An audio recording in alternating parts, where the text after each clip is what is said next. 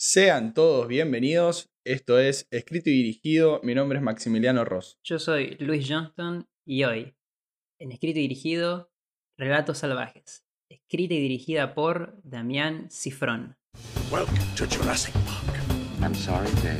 I'm afraid I can't do that. The name's Bond, James Bond. Who? Who? Who? What are you, a fucking owl?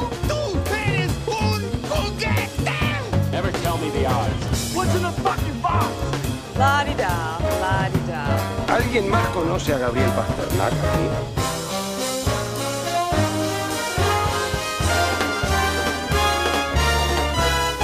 Not, not quite my tempo. En el episodio de hoy tenemos una gran sorpresa, algo nuevo en Escrito y Dirigido, y es que traemos a una de las personas que, a mi criterio, mejor entienden de lo que es el mundo cifroniano en el que vivimos. Y tiene un canal de YouTube que la verdad yo disfruto mucho de ver sus videos, que espero que lo vean, que lo disfruten y si conocen, bueno, mejor, Super Mario Santos en YouTube. Así que hoy, bienvenido a Escrito y Dirigido, Iván Guerra. Bueno, muchas gracias. Gracias por la invitación. Muy, eh, lo- lo- me, me da como vergüenza cuando me dicen que capaz que sé Damián Cifrón. La verdad que eh, tranqui, pero bueno, gracias eh, por los elogios. Bueno, empecemos entonces. Cuéntenme, muchachos, ¿qué les pareció la película? Una de las mejores películas para mí de nuestro cine y un back-to-back de, de cine nacional para escrito y dirigido, así que bastante bien. Yo la verdad es que a esta película la había visto en su momento cuando se estrenó y me acuerdo que me gustó, pero no sé, no, no estaba muy acostumbrado, le vi un aire tarantinesco que, que no me terminaba de cerrar, medio parecido a Pulp Fiction, por, bueno, obvias razones, pero en esta segunda vez me gustó más, pero hay ciertas cosas con las cuales yo, no sé, no puedo. Me encanta, es todo fantástico. El guion, las actuaciones, la forma en que está filmada, precioso, la música. Pero hay algo que yo no puedo con esta película que, bueno, más adelante cuando tratemos el tema con spoilers, en todo caso, nos explayaremos más. A vos, Iván, ¿qué te pareció? No, yo la vi un año después de que se estrenó y la verdad que me volvió loco. Y, eso que yo como que había visto los simuladores y después como que no le seguí mucho el hilo a Damián. Y después cuando me enteré que había hecho esta película y la verdad que fue muy innovadora. O sea, yo estaba acostumbrado a ver películas que sean solo de una historia y acá al meter historias así, on- onda como, no sé, como La Noche de Bruja de los Simpsons, o sea, mini historias así, la verdad me pareció muy divertido y en ningún momento me aburrí. Eso es lo más, eh, es entretenido, muy innovador, o sea, me, me pareció fantástica. Eh, bueno, en mi caso siento lo mismo. Es más, creo que tuve una experiencia bastante similar a la tuya porque yo me entero después de que yo también soy un gran fan de los simuladores y había visto Relatos Salvajes cuando salió, pero nada, no, nunca asumí la conexión, qué sé yo, no, no estaba muy metido en el mundo del cine tampoco en ese momento y a mí me atrapó completamente. Claro. Entiendo que alguno me puede decir, porque contando para los que todavía no la vieron, son seis historias y están contadas en un lapso de dos horas. Y claro, cada historia es independiente. Las une esta sensación de, de salvajismo y de personas normales, porque ninguno es una cosa atolondrada, que tienen como un momento de locura y descontractura total, ¿no? Una cosa así. Bueno, como decía, entiendo que por ahí uno dice, no me da el tiempo para terminar de engancharme, pero el vértigo que tiene la película para mí es como una espiral que es una cosa increíble, que aparte, algunos dicen, o mismo los creadores, los directores, todos, es como que apuntan a que es una cuestión universal, a que a todos, esto, a todos los lugares del mundo le pasan este sentimiento de, de ira y de, de locura. Yo lo siento muy argentino. Quizá porque no conozco tanto el resto del mundo, entonces no, no puedo hablar, pero para mí hay, hay dos historias que son lo más argentina que hay, que una es la de Ricardo Darín, Bombita, que la conocemos todos, la hayamos visto, no la hayamos visto por los memes, Sí. y la otra es la de Oscar Martínez. Que bueno, claro, va- vamos a hablar más en profundidad de eso ahora cuando pasemos a los spoilers, pero, pero esto es lo primero que quería decir. Yo tengo una pregunta para ambos, porque, bueno, yo voy a pecar ahora y decir la verdad, yo no vi los simuladores. nada, no pasa nada, tranca. Acá, acá tenés todo, tenés el extremo de un lado y después vos, Maxi, lo estarías más en el, en el medio para un costado y yo estoy del otro extremo alejado de todo. Pero la duda que tenía es si sienten o qué ven, por ejemplo, en relatos salvajes que dicen, ajá, esto es Cifrón, por ejemplo, que quizás ya vieron sobre todo en los simuladores que, bueno, es la obra más larga que tiene, digamos, para comparar justamente. Para mí, bueno, los finales exagerados. O sea, cada historia tiene un final exagerado que es muy de los simuladores. O sea, hay un capítulo de los simuladores que termina. Dos delincuentes terminan siendo Hitler y el otro Bin Laden. Eso, eso y que sea tan innovador. Como los simuladores fueron, fue algo innovador y muy avanzado para la época, creo que Relatos Salvajes fue muy avanzado para lo que venía haciendo el cine argentino. Estoy totalmente de acuerdo. A mí me pasa que yo lo, a las cosas que hace Cifrón las veo como que empieza mm, de una manera muy normal, o sea, una vida normal de alguien que tiene un problema, en el caso de los simuladores o, hermano de- o el homicidio en Hermanos y Detectives, Ah, también, claro. y después como que se va todo complejizando, pero no es que vos en un momento eh, pasaste de un punto a un punto B y decís, ah, ¿cómo puede ser? qué sé yo, o por decirte una cosa, te digo, el episodio de... Ay, no me salen los nombres ahora, pero bueno, este donde están todos los vampiros y demás. Si yo te El Clamotul. el Clamotul, ahí está. Si yo te cuento el principio del problema, un grupo de, de personas que viven en un asilo, y te cuenta la resolución, me decís, ¿qué estás diciendo, flaco? Pero la capacidad que tiene el hombre este es que vos vas comprando a medida que vas viendo, ¿entendés? Y con esta historia pasa lo mismo. Totalmente. y eso es lo maravilloso. Coincido, coincido. Sería la caída en espiral, digamos, de todo. Que bueno, que en esta presentísima. Sí, porque, porque, a ver, algo que yo sentí cuando vas por las- el segundo relato o el tercer relato, vos ya sabés que todos más o menos van a terminar en una cosa estrepitosa, ¿no? El tema es que, y esta es lo lindo de Cifrón, es que sabés que va a terminar mal, capaz que no sabés puntualmente cómo va a terminar, la historia del casamiento, por dar un ejemplo, o sabés que no hay forma que eso termine bien, pero ¿qué es lo, lo lindo? Es ver qué va pasando en el medio, hasta dónde se puede explotar esa, esa historia, eso es increíble. Creo que es suficiente con todo lo que dijimos en esta parte para convencerlos de que vean Relatos Salvajes si es que no la vieron todavía y de que se suscriban obligatoriamente a Super Mario Santos en YouTube. Entonces pasamos a la parte sí con, con spoilers.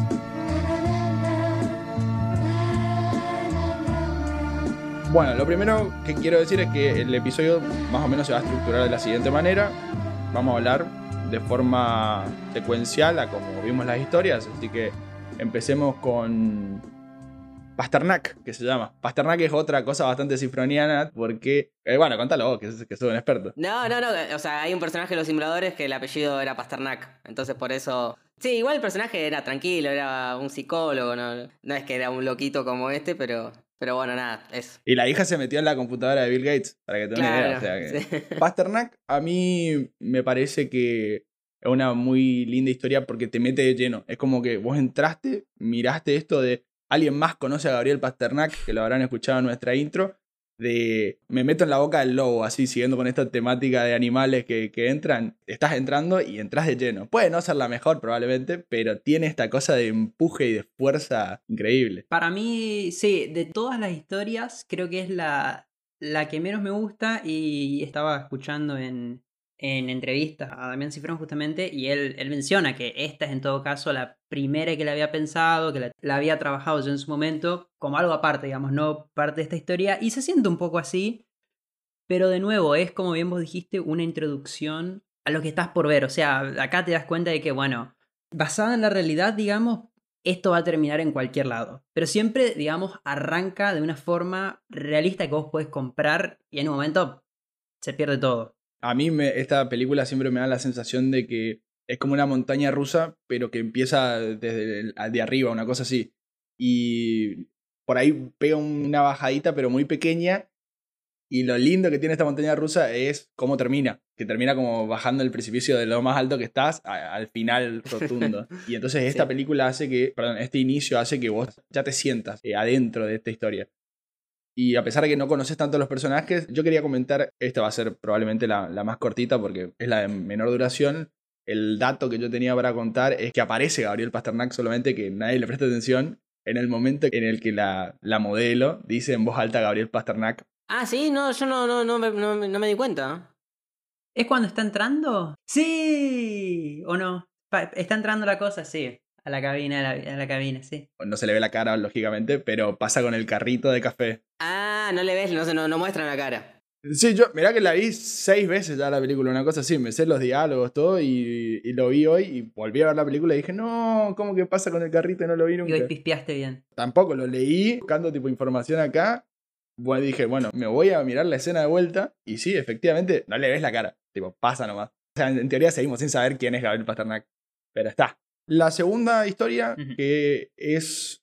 Creo que tampoco me parece que sea la mejor, pero sí está muy buena. Se llama Las Ratas, que es la que protagonizan Rita Cortese y Julieta Silverberger. Sorry, la pronunciación no, no es mi fuerte. Sí, es medio complicado el apellido, sí, tranca, tranca. Bueno, y César Bordón, que hace de Cuenca, este político medio mafioso, medio hijo de puta, básicamente. Y esta sí es fuerte, ¿eh? Sí, o sí, sea, más cruda, digamos. Va- va, en realidad, la otra sí terminó matando a los padres Claro, y. Sí, sí.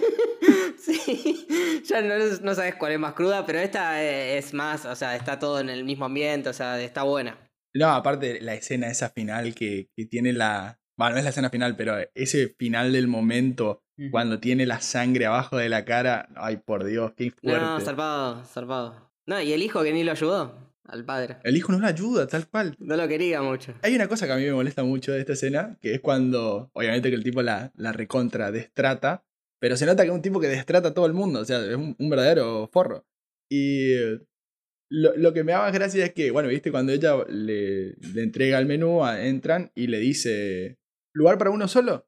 Ah, veo que sabes eh, de matemáticas, le dice él. Y lo más triste es que después venía otro, ya venía el hijo. se le estaba cereando al pedo. Totalmente, es verdad. Ah, mira, no, no presté atención a eso, es verdad. Mira. Sí, me- a mí me quedó dando vuelta en la cabeza. Y aparte lo que hace Rita Cortese, qué increíble. Es fantástico, es fantástico. A mí esta historia me, me gusta y creo que es la única que en todo caso tiene un debate moral tan, tan fuerte, digamos, en qué es lo correcto. Porque la- las otras no necesariamente tomás partido por nadie, digamos. ta- tal vez la última, pero e- en esta justamente ves este caso de decir, bueno, como le dice, ¿te vas a hacer la mosquita muerta o no? ¿Vos, vos qué harías, digamos, en este caso? ¿Le, le- dirías al tipo de que, che, che, las papas no las comas o, o pasarías de largo porque se lo merecía, digamos. Entonces, e- en este tenés, digamos, la víctima, que es la, moza, y, y bueno, Rita Cortese, que hasta hace de, de la única heroína que tenés, digamos, en toda la película, porque mal que mal, estás de su lado por la decisión que tiene, por los huevos de animarse, por después, bueno, terminar apuñalándolo. Es distinta la historia, digamos, a, a las siguientes, en ese sentido la sentí. Eh, sí, y aparte, otra cosa bastante cifroniana es el humor que tiene para mí. Sobre todo eh, este, el, el chiste ese de si el, si el veneno está vencido es más o menos dañino. Claro, totalmente. Y que te quedas con la duda. Y claro, y el final termina siendo bastante cerradito en el sentido de que termina de alguna manera todos contentos porque, bueno, salvo el hijo que no sabemos cómo se lleva con el padre, pero digamos que se lleva mal que, y por eso no lo ayuda nunca. Y ella termina haciendo re- su revancha con el tipo que hizo su vida un infierno. Y Rita Cortés, esta cocinera, termina volviendo a la cárcel. Entonces, acá un dato que tengo para contar es que supuestamente, esto lo leí en, en altapeli.com, iba a haber como una extensión de esta historia y iba a haber un final que iba a pasar 15 años después. Ah, mira. Y iba a estar Rita Cortese en la cárcel jugando a las cartas, contenta de estar en esa situación, eso que había descrito antes. Oh, hubiera estado bueno. Pasa que capaz no, no lo quisieron hacer redundante porque también eh, Bombita terminaba en la cárcel. Capaz que por eso lo, lo omitieron. Esto es el tema de jugar al filo con, con las acciones, o las cortás muy fuerte, Mm, o indefectiblemente tiene que terminar en la cárcel, o tiene que haber policía o cosas así. Claro, igual sí, de- se, la lleva el- se la lleva un patrullero, o sea, quedó como que fue a la cárcel. Total. Bueno, ahora vamos con el tercero, que se llama el más fuerte. Que en esta creo que nosotros lo vemos de otra manera. Saben todos que nosotros, Luis y yo, somos de, de Corrientes y de Chaco. O sea que somos de estos, este tipo del interior que generalmente vemos al famoso porteño Garca o este empresario de que viene con su traje, con su auto nuevo y que te menosprecia y vos decís, flaco, pará, ¿qué te dice? En este caso no es eso lo que pasa porque uno de los protagonistas que se llama Walter Donado, que hace de Mario, pero vamos a decir el que maneja el auto más viejo, lo provoca a propósito, lo provoca a propósito. Va, no sé, no sé qué piensan ustedes, esa es la sensación que me da a mí. Sí, totalmente. Sí, lo provoca a propósito. O sea, le empieza a hacer en, en curva, él Mm. empieza la provocación. Aparte, no sé qué esperaba que le diga, o no sé. No, es- eso me parece que es lo mejor que tiene, es que en ningún momento te pones de vuelta del lado de, de- de ninguno, o sea, porque te das cuenta de que che, el otro fue el primer hijo de puta, más allá de que después lo, que- lo que vos hiciste tampoco estuvo bien, pero hay como esta cosa de verdaderamente, y final, que se juegan los dos por medio boludos, no, no, en ningún momento, digamos, estás dispuesto a tomar partido. En algo que yo al comienzo no había notado, a mí, a mí me impresiona de esta película que si vos buscas, digamos, en internet información, te saltan tesis de, pero tesis de psicología, de sociología, de no sé qué más, basado en esta película. Mirá. Justamente, por ejemplo, en, en el caso este de, de más fuerte, de esta apología, digamos, a la lucha de clases. Mi- Mirá hasta dónde se llega, digamos, de, análisis que a mí ni se me pasó, digamos, en el momento, pero me pareció interesante, digamos, a que se lo toque. Sí, se notó. creo que en la mayoría hubo así lucha de clases.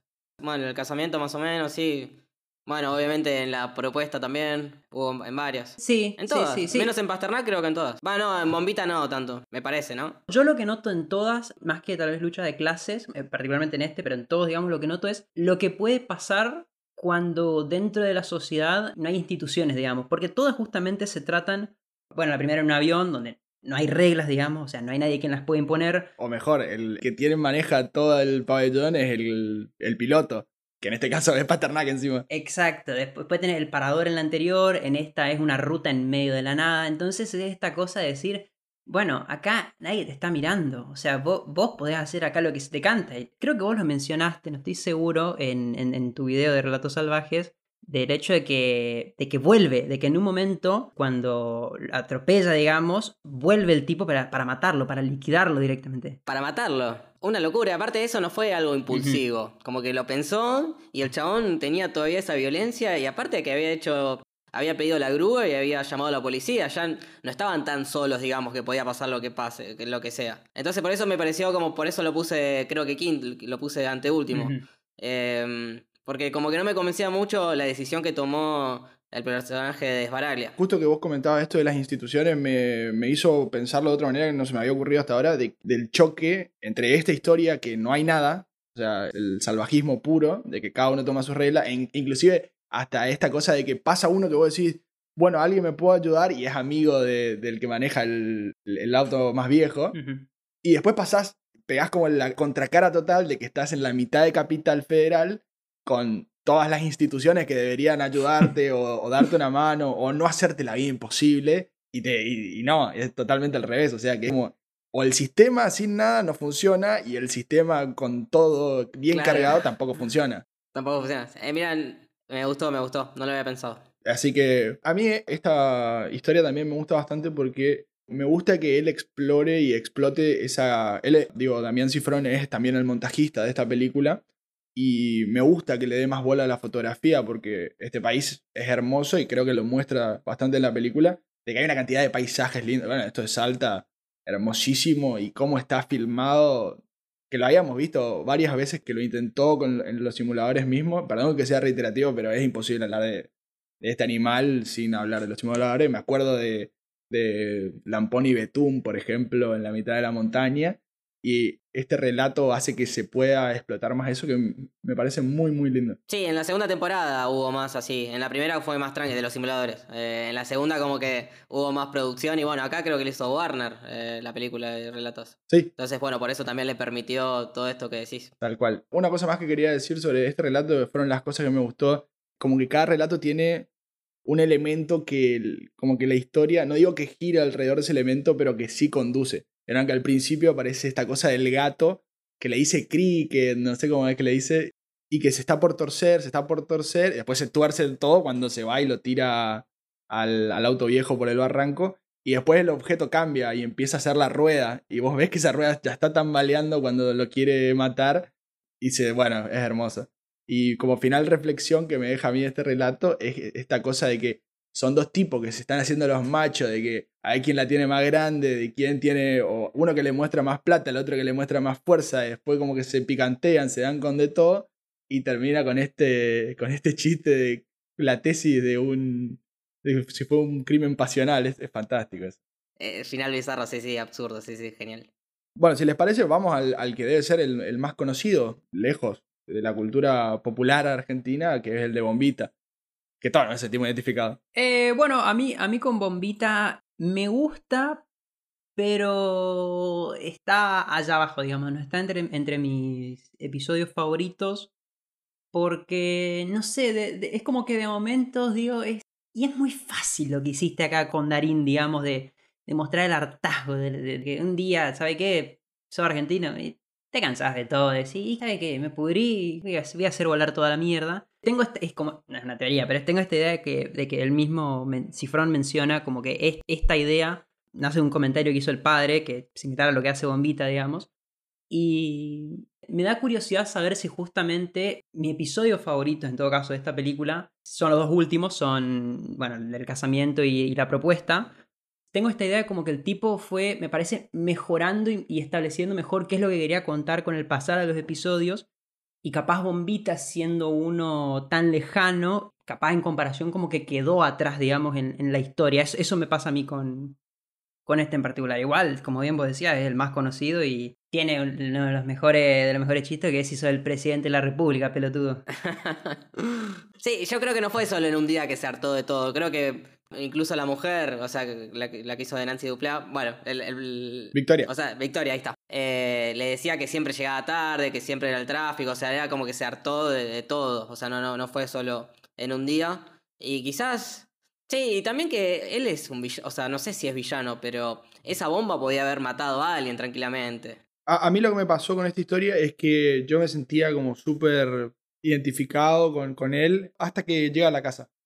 Cuando llega a la casa y la mujer le dice, sí, pero como preferiste estar peleándote por 500 pesos, está bien que en 2014 500 pesos era más plata, lo que vos quieras, pero por X cantidad de plata en vez de venir al cumpleaños de tu hija. Claro. Y ahí es cuando yo cambio el chip y digo, y sí, no, la verdad que sí, esta mina habrá estado todo el día pla- planeando el cumpleaños con todos los nenitos del mundo. Y no, y eso también me cerró de, de esta idea que él llega con la torta, justo cuando están soplando la vela. O sea, podrían haber esperado, eso lo decía en el video, podrían haber esperado un poquitito más. No. Claro, 10 segundos. Pero entiendo que no, lo- que no le esperen porque es, no, me recagaste todo el día, así que una para vos. Vamos a empezar a cantar cuando llegue justamente a ese nivel. Claro, justo a propósito, claro.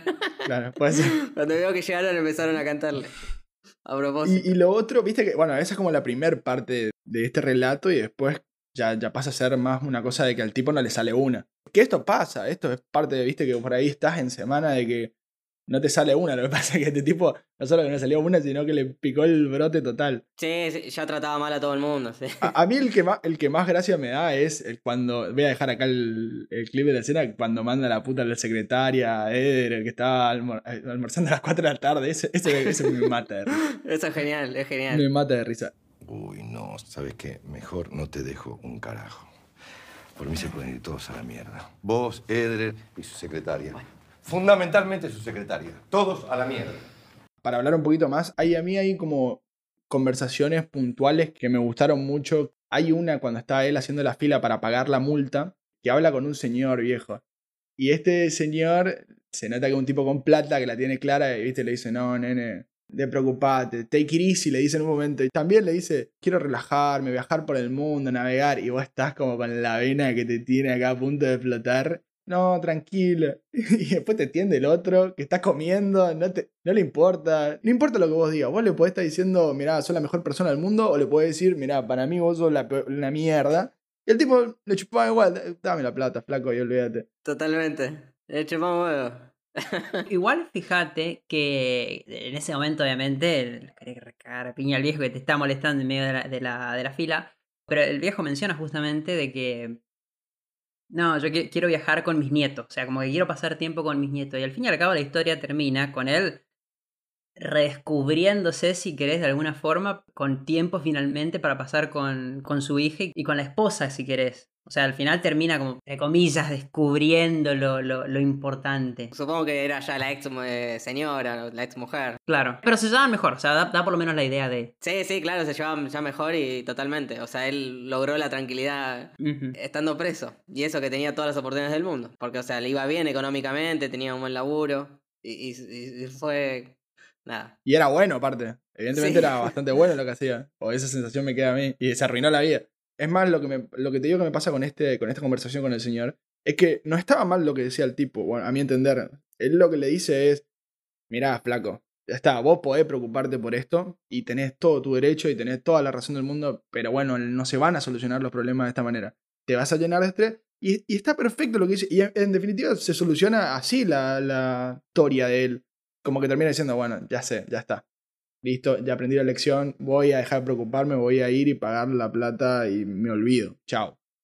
Pero el tema es que te lo dice como con ese aire de superioridad y vos ya venís mascando bronca desde hace un par de meses. Y ahí creo que lo que le da la magia total es la música de Santa Olalla. Que es... Ah, cuando estaba ahí pagando en el cajero. Claro, que, que es el na, na, na. Bueno, lo voy a dejar acá. Y. Sí, pero sí, sí, sí. este tarareo no, no funciona. Pero.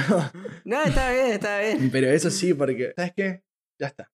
Listo. Esa, esa paz que te da de que después te mandaste una cagada, pero te sacaste el problema encima. La Y resignación, sí. ya está. Listo. Se liberó. Que es algo fantástico, igual a lo largo de toda la película. La música es un condimento muy bueno. Bueno, mismo la de Leos la de Leos Variaglia, Sí. la del principio, es fantástica. Totalmente. Bueno, también sí, hago memoria y la de Titanium al inicio del casamiento, que en ese momento en todas las fiestas de 15, en todos los cumpleaños, en todos los casamientos, entraban todas las personas, es increíble.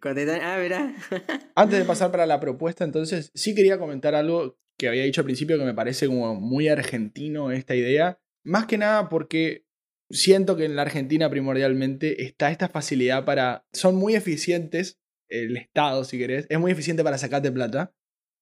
Tipo, si estacionaste mal, a los dos segundos te van a sacar el auto. Pero es muy ineficiente para todo el resto. O sea, muy ineficiente para ayudarte a vos a pagarles. Es increíble. O sea, tenés que hacer un esfuerzo de ir acá, después tenés que ir para allá. Háganlas fácil, muchachos. Ahora sí, me lo quería sacar de- del sistema. No, está bien. Y pasemos, cuéntenme qué, qué les pareció mi preferido relato, que es la propuesta con Oscar Martínez. Yo la tengo como segunda favorita, eh, pero está peleando ahí palo a palo con, con la última.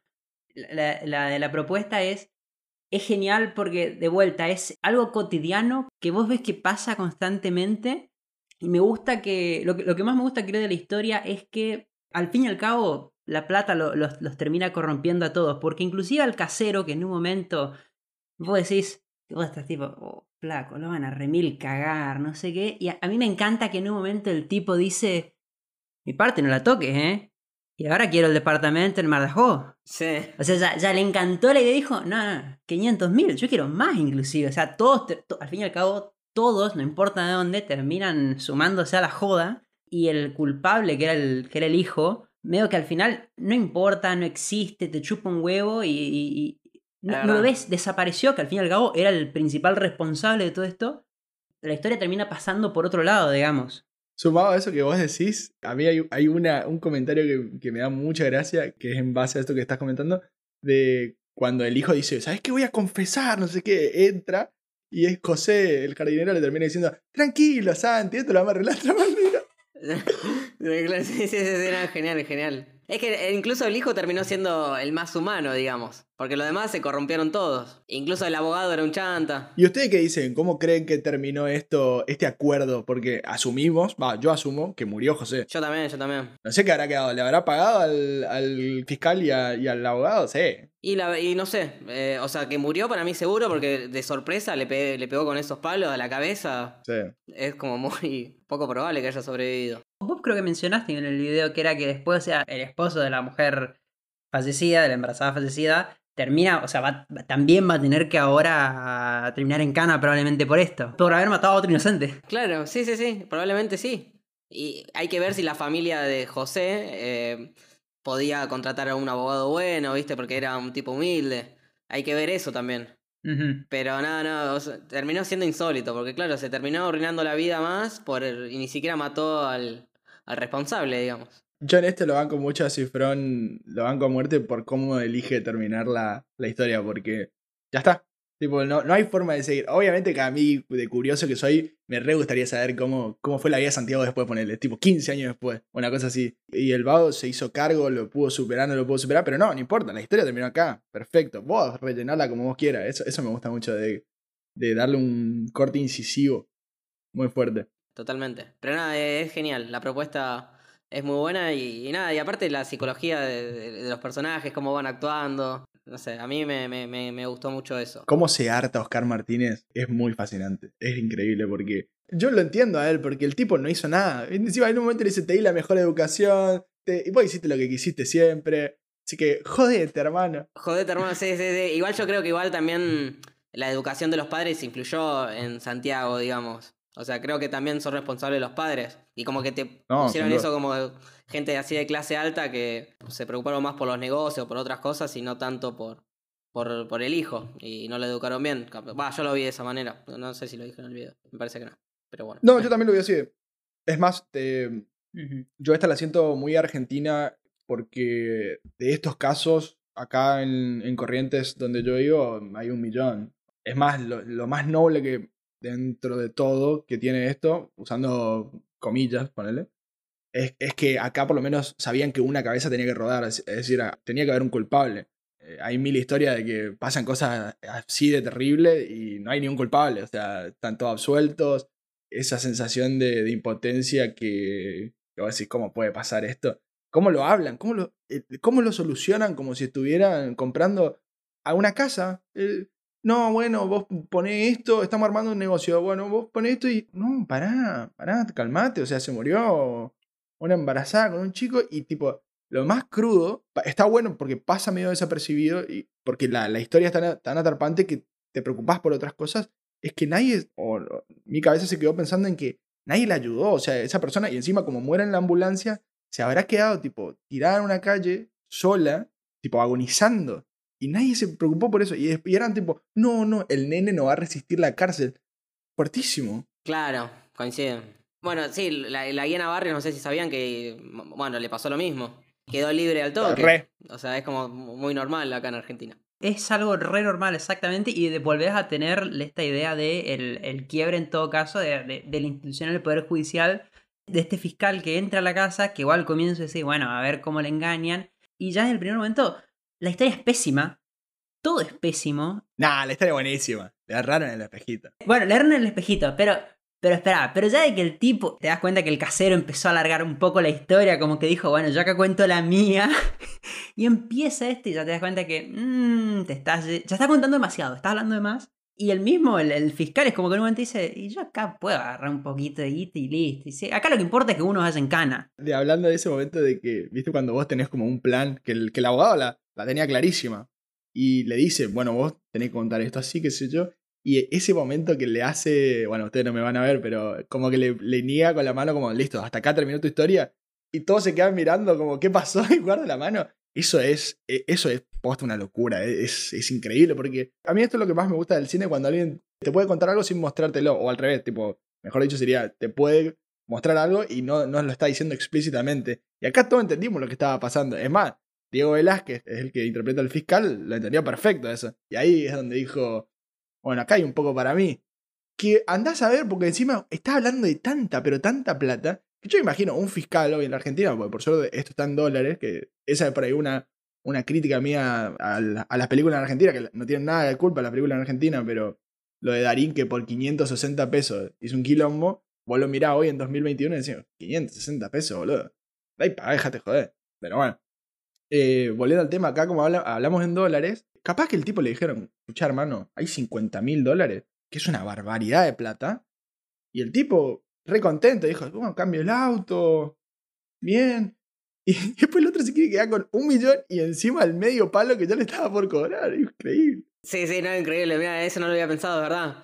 Yo pensé que capaz al fiscal le había puesto 400 o 500 mil dólares. Pero ahora que decís, claro, capaz 50 mil dólares, que también es un montón, y el otro se quedaba con un millón y medio. Una locura. No, y aparte, por eso me parece que es otra de las grandes características que tiene cada historia, es que son esos pequeños detalles los que hace que se des- desacomode la, el status quo, digamos, lo, lo que está pasando. Porque, ¿qué debería haber hecho el abogado para que salga bien la joda? Bueno, bueno, los pongo yo. Listo, chau, hermano. Sí, aparte, es como esa, esa cosa de, esa avaricia de, yo ya tengo este, digamos que se quedó con 950 mil dólares del supuesto millón que le iba a quedar el fiscal, su medio palo, entonces sería un millón 450 mil dólares. Una locura de plata. Pero el tipo, no, por 30 mil dólares no. Y dice encima, por 30 mil dólares no vamos a este problema. Increíble. Una locura, una locura. Eh, sí, sí, sí, no, no, increíble. Es verdad. Vas viendo como la jeta ya, ya- ya está diciendo cagué acá. Cuando el otro le empieza cuando el otro ya empieza a enseñar el palo, te- ya, ya ves la jeta de la baba que es tipo, "Le- la cagué. La cagué, tendría que haberme conformado con los 900 mil y chau. Sí, sí, sí, esa parte es genial, totalmente. Como última cosa para comentar era que, a- además, obviamente, de, de lo del Poder Judicial, también volvés a tener esto de que es tipo un country, ¿eh? un medio barrio privado de este lugar, o sea que también volvés a tener de vuelta esta cosa de que en una casa donde obviamente nadie entra, pero ale- alejado de todo y donde, y donde nadie te va ju- nadie juzga, digamos, lo que está ocurriendo ahí, ahí adentro. O sea, todos están hablando con total libertad de, de absolutamente todos, si- sin temor. O sea, lo único preocupante es que no entre el tipo de la policía y escuche que estamos negociando esto. Porque lo vamos a tener que incluir. O sea, ni siquiera es porque, uy, nos pueden descubrir. No, no, vamos a tener que pagarle un poquito más también a él. Esa es la parte horrible, boludo. Eso también lo hace, me parece un poco más argentino. de- Me cuesta creer que en otros países sea así, tipo, tan libremente este permiso para negociar y es como... Aparte, la, la clara que la tenés que tener y, y todas las que te tuviste que haber hecho para, para vos así asumir la- el protagonismo de esa manera. Claro. La verdad que, el, que Osmar Núñez, que es el actor, hace un laburazo. Va, todos. A mí Oscar Martínez me encanta. Sí, Oscar Martínez la rompió todo. Otra de las grandes cosas que tiene esta película es el cast que tiene, porque queríamos hacerlo un poco separado por ese tema también para poder individualizarlo, porque yo, si hablamos como si fuera una película más tradicional o, o más lineal como solemos hacer, ¿qué diríamos? ¿Quiénes la protagonizan? Y Darín, Oscar Martínez, Grandinetti, eh, Erika Rivas, Rita Cortese, que son historia, historia, años y años. Y están todos bien separados y se pueden lucir todos, porque la verdad que todos hacen unas cosas increíbles y como que el- la luz le llega, la luz del faro le llega en, en su momento indicado, me parece. Eso habla muy bien de él. Sí, no sabes con quién quedarte. Para mí igual el mejor te- me parece que fue Oscar Martínez, pero eh, no sabes con quién quedarte porque son todos, eh, la- la mayoría muy buenos. Erika, ¿no? No, Bueno, Erika también. No, y Erika me dijeron que incluso eh, cuando empieza a gritar lo tuvo que hacer aparte, porque se quedó afónica. eh, se quedó afónica. Sí, la parte de arriba. Claro. Bueno, pasemos ya a hablar sobre el último, porque ya es ineludible esto. Bueno, sí, claro, estamos hablando de eso. dale, dale. Es ineludible esto, así que hablemos sobre hasta que la muerte nos separe. O hasta que tu muerte nos separe, mejor dicho. Ahí está. Claro. Que debe ser. Bueno, este, este también pelea palo a palo para ser el mejor. Esto ya es una cuestión de gusto nomás. Y a mí, Erika Rivas, me encanta.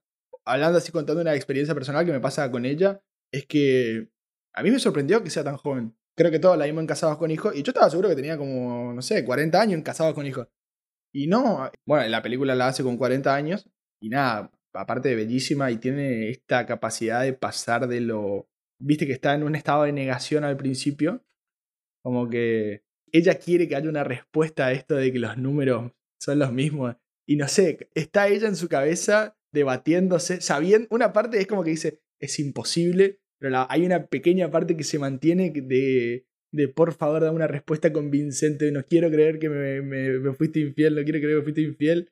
Y va chocando, ¿viste? Va dando vuelta segundo a segundo, segundo a segundo, hasta que le dice, mi amor para mí no significó nada encima. ¿Qué es lo peor que puede decir? Tipo, ya está, listo. A mí, a mí lo que creo que me, me fascina de esto, en todo caso, hay dos cosas. Uno, uno es el... Esta es tu favorita, ¿no? Esta es mi favorita, sobre todo por cómo termina, pero, pero bueno, pero eso en todo caso lo tratamos más adelante, pero es en cuando, cuando se va, digamos, al, al techo y, y es, es una tipo de Titanic, viste, que vos decís, y capaz se tira esta tipa acá. Es verdad, es verdad. Y, no- y te da esa preocupación y comienza a hablar empleado de la cocina. Bueno, después lo encuentran, obviamente, pero creo- ni él, se, o sea, ni, ni este empleado de la cocina que primero como que le habla esto, lo otro, la motiva, no, no se dio cuenta del monstruo que terminó creando cuando la otra le, le tira con todo, con el super discurso y encima si fueron te mete los truenos atrás, o sea, no, esto, esto es villanesco, sí, lo vamos a hacer villanesco. Una caricatura, perfecto, me encanta. Es muy salvaje, sí.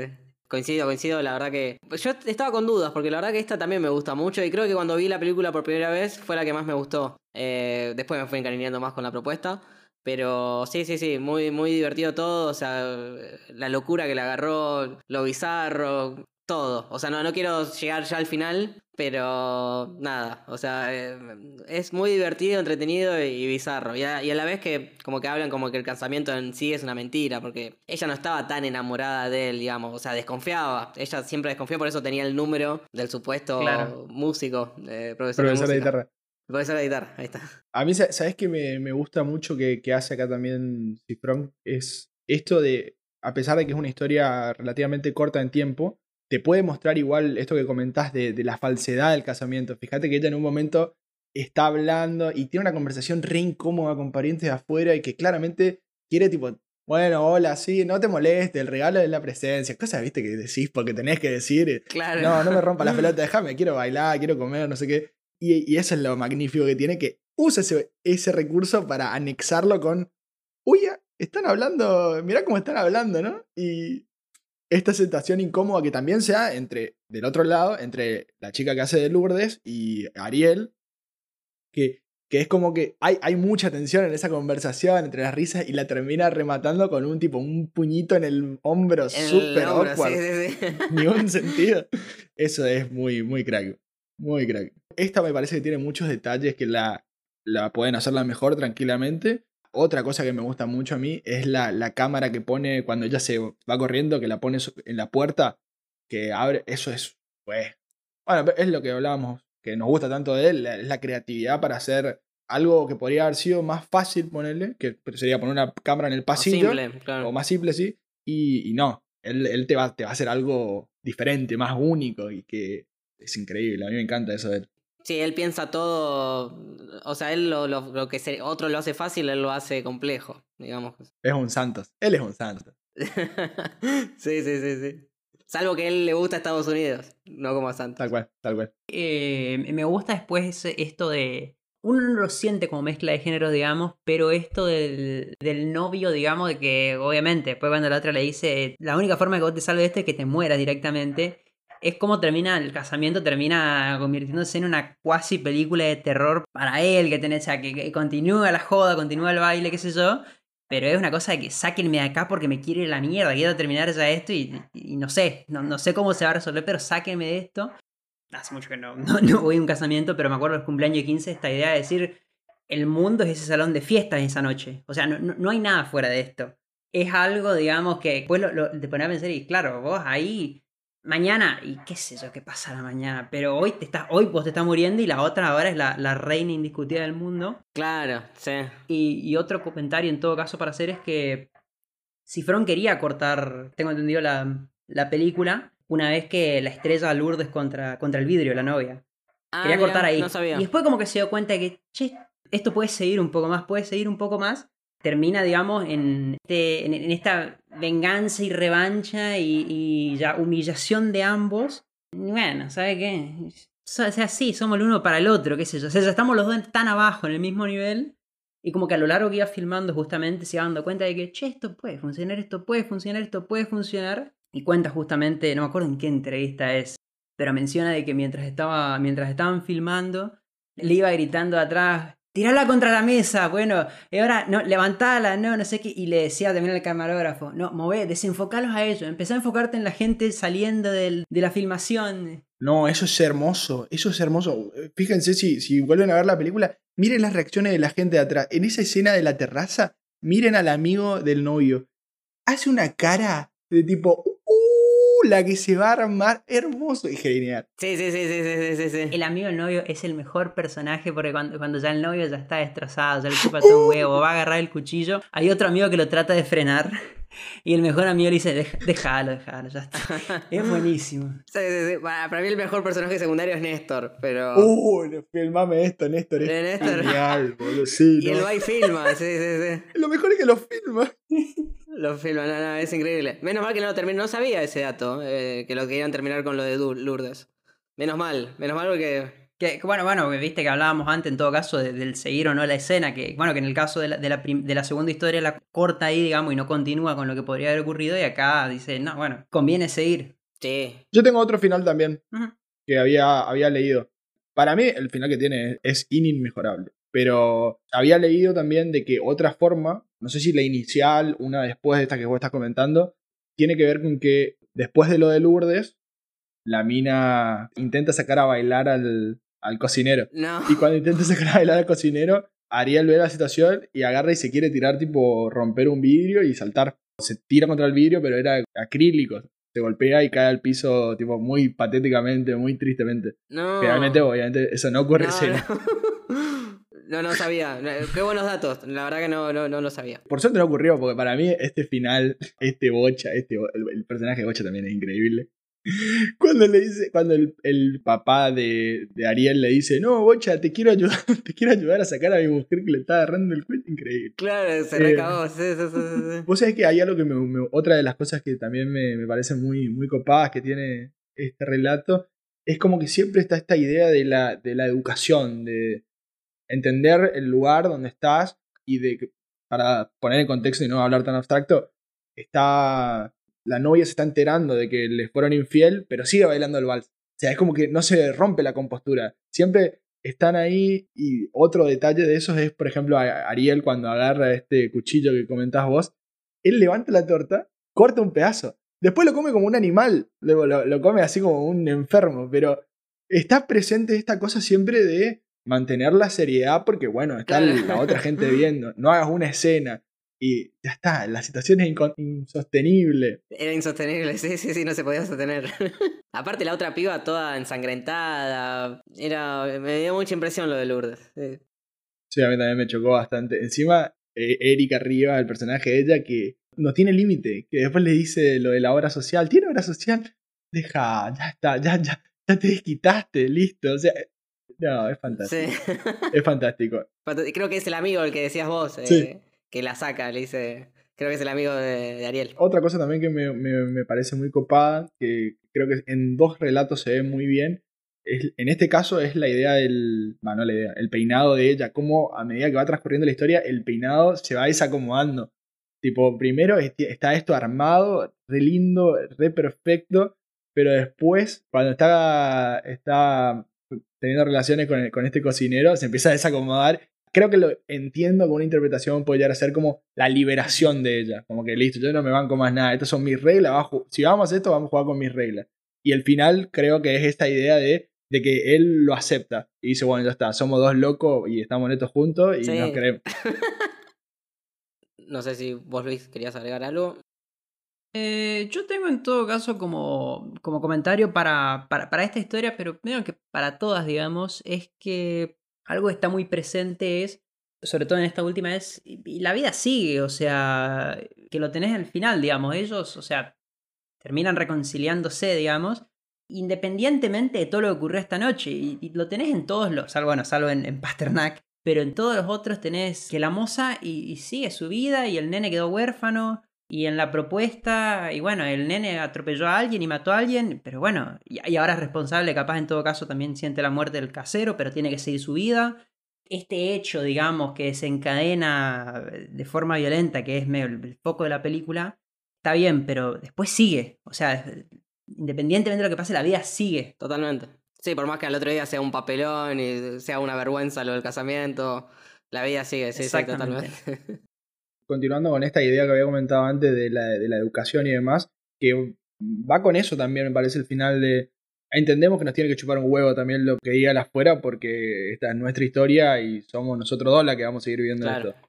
También esta cosa que le dice el cocinero mismo de vos pensás que vos sos la primera engañada de todo el salón o el primer engañado, cualquiera, y nada, tipo, todos te miran desde una postura de, ay, mirá el papelón que está haciendo, pero todos tenemos los muertos en el placar, Es o sea, verdad. no... Sí, sí, sí, sí, sí, sí. Esos diálogos están buenos.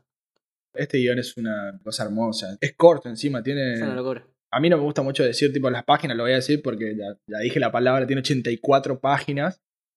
Y para mí eso no significa nada, porque fíjate que puede tener 200 y estar buenísimo, puede tener 84 y ser hermoso, y puede tener 1.500.000 y ser malísimo también. Claro. Pero es un guion bastante corto en términos del promedio de que suelen tener entre 120 y 140. Y está muy bien utilizado. Para mí, por- porque es lo que a los actores que contrata, que son todos buenísimos, son todos tope de gama, me parece, de lo que se podían conseguir. Aparte, bueno, ahora, vamos a hablar sobre el, sobre el presupuesto y recaudación, pero esta película valió dos mangos. ¿Cómo le saca jugo a las piedras y From, pero siempre lo hizo? Eso es bastante director argentino de vamos a hacer una gran historia, o, o tenemos una gran historia, pero para hacer la película siempre tenemos poca plata, no tenemos muchos recursos, así que tenemos que saber utilizar esto de la mejor manera y lo hacen. Y por eso funciona tan bien esta película. Y se, como para tirar un dato que confirma esto que digo, es la película argentina más taquillera de la historia Ah, mirá.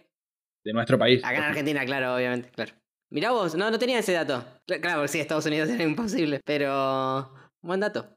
En términos de qué películas están por encima que no sean argentinas, está adelante de ella La Era del Hielo 4, después le sigue Minions y Toy Story 4 en 2019. Son las únicas tres películas que son infantiles. O lo que, el análisis que yo hago es que esta película hizo que una cantidad de personas, son 3.900.000 espectadores lo que fueron a mirar esto, una, una barbaridad.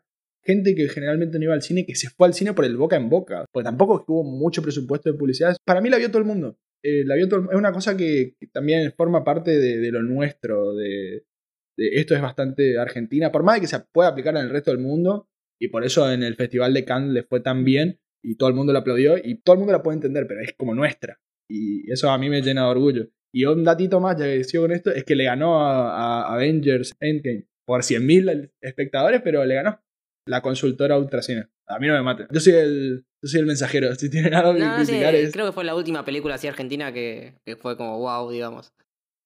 A mí esta película la verdad que me encanta porque me parece que puede ser la puerta de entrada también de a seguir investigando más que nada estos actores. O sea, lógicamente a Darín todos los conocemos, sin dudas, pero a mí me parece que Oscar Martínez sí o sí se puede, o sea, si te gustó lo que hizo acá, puedes mirar otras películas. Bueno, voy a hablar del Ciudadano Ilustre, que una de sus mejores películas hasta ahora, hermosa.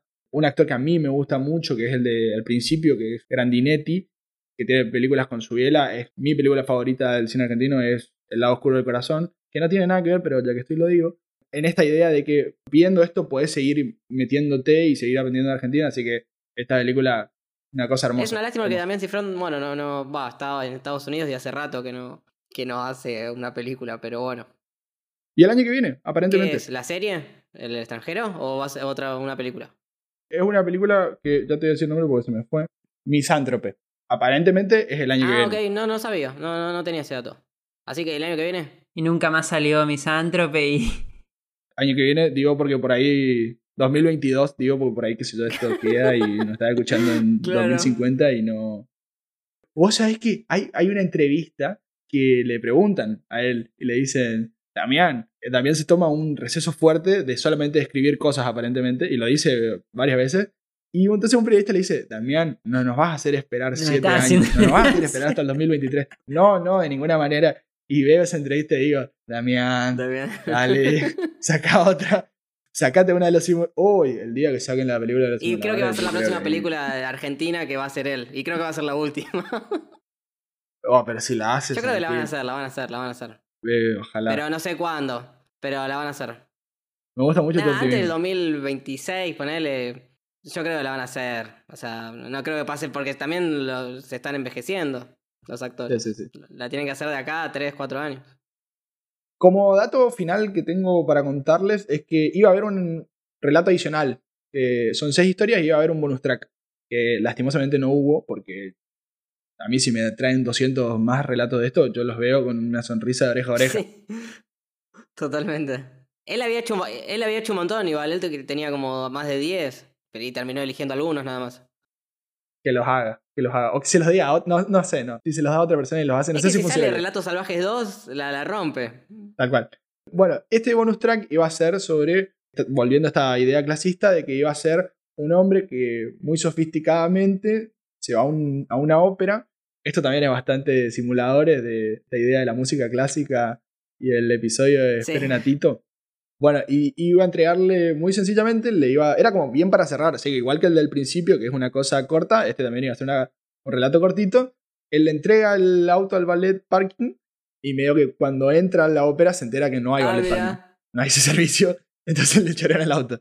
Así que bueno, ese fue el relato que, que finalmente no tuvimos, pero bueno, quedó ahí. Capaz que algún día lo vemos. Capaz lo sí. descartaron porque ya había un episodio con el auto. Capaz que, cap- que quedaba redundante. Hmm. Igual sí, acá era un robo. Sí, podían haberlo. mm, Bueno, para ir cerrando entonces el episodio, quería decirles que el, el presupuesto y recaudación para esta película fue, había dicho que era muy barata y valió 4 millones de dólares.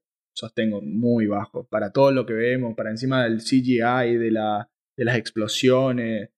eh, es muy capo este flaco. Sorry, ya sé que lo dije un millón de veces, pero es muy, muy animal. Y la recaudación, que fue un éxito total, como habíamos comentado antes, es de 30 millones 600 mil dólares. Es 7,5 veces más grande que el presupuesto de una animalada. Sí, y sí, que sí. creo que esto va a ser, no sé, opino sin saber en realidad, pero creo que esto es lo que le va a dar la puerta para que Misántrope sea una película de 20 millones por ahí. Si es que él quiere, ¿no? Si es que él quiere, porque sigo sin saber nada sobre el proyecto. Pero esta, este tipo de películas, junto con todo lo que vimos antes de él, que lo súper recomiendo, ya sea Hermanos y Detectives, que es una muy linda serie. No hay nada que te saque el vacío que te deja terminar los simuladores. Pero Hermanos y Detectives ayuda bastante. Y tiene dos películas. El fondo del mar y, y Tiempo de Valientes. El fondo del mar me gustó mucho. Exactamente, que son muy lindas las dos. A su, a su estilo, son una cosa diferente, pero muy interesantes también. Bueno, entonces para ir cerrando ya, nos pareció apropiado que cada uno diga su, su top de historias de, bueno, de la película mencionada. Bueno, lo fuimos diciendo a lo largo de- del episodio, pero para mí es Pasternak, eh, Bombita, Las Ratas, El Más Fuerte, La Propuesta y, mejor de todos, Hasta que la muerte los separe. ¿El tuyo, Iván? Bueno, eh, el mío sería Pasternak. Imagínate, lo decía al revés de lo que había hecho en el video, era cualquiera un panqueque. Eh, después sería el más fuerte. Después las ratas. Bombita. Hasta que la muerte nos separe. Y la propuesta. Creo que es así como dice en el video. Sí, así es, creo que así. Y yo estoy, y yo estoy muy parecido. Yo tengo Pasternak, Las Ratas, El Más Fuerte, Bombita, eh, Hasta que la muerte nos separe y primero la propuesta. Claro, nada más que cambiás las ratas por el coso del mío. Vos, vos tiraste la bomba con bombita, eh, Luis. Eh, lo metiste ahí al fondo del mar. No lo querés, no lo querés, no lo querés. Sí, ya. Claro. Pobre Darín. No, no la va a pasar tan mal. Se puede duchar dos veces al día. Uf. Eh, bueno, para, listo, para dar el cierre este, le queremos agradecer muchísimo a Iván de que se haya aprendido esto. De nuevo, él tiene un- en su canal un video del top donde explica mucho mejor eh, y mucho más en detalle por qué esa elección, que fue lo que a mí me gustó mucho y que por eso lo quería mostrar. Y se copó un divino. Así que, Iván, cuando quieras, sos bienvenido en Escrito y Dirigido porque sos un fenómeno. Y la, la gente le digo, vayan y síganlo, que, que está muy bueno, Bueno, hace. muchas gracias. La verdad me súper divertí. Eh, gracias por tantos elogios. De verdad, eh, nada, un placer. lo- lo- la pasé muy bien. Y bueno, eh, la verdad que está buenísimo. Después voy voy a empezar a escuchar. Y, y también suerte con el stream, lo que querías hacer y, y esos videos que querían hacer también que no están en YouTube, que puede llegar a andar Ah, bien. res- Ahí está, vamos a ver si, si nos animamos al stream después. Sí, nada, háganlo. O sea, si ya hacen así que hablan, eh, o sea, solo podcast, eh, es un poco. ah, Es un pasito más. Sí, o, o editar el video, ni, ni siquiera hace falta que pongan la cara. Yo la verdad mucho no, no pongo la cara. Sí, es un paso más que nada, es simple. Es cuestión de animarse, después ya se van adaptando.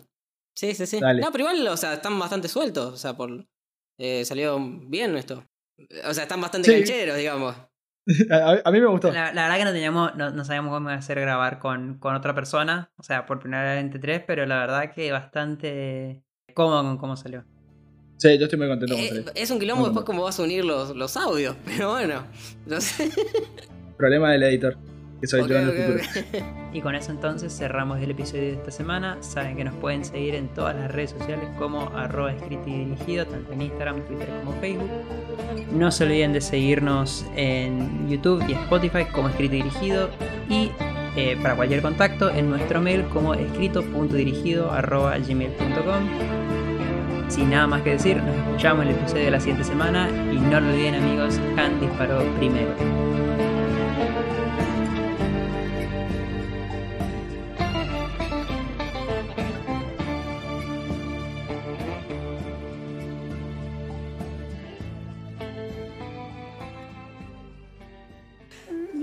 ¡Mamadera!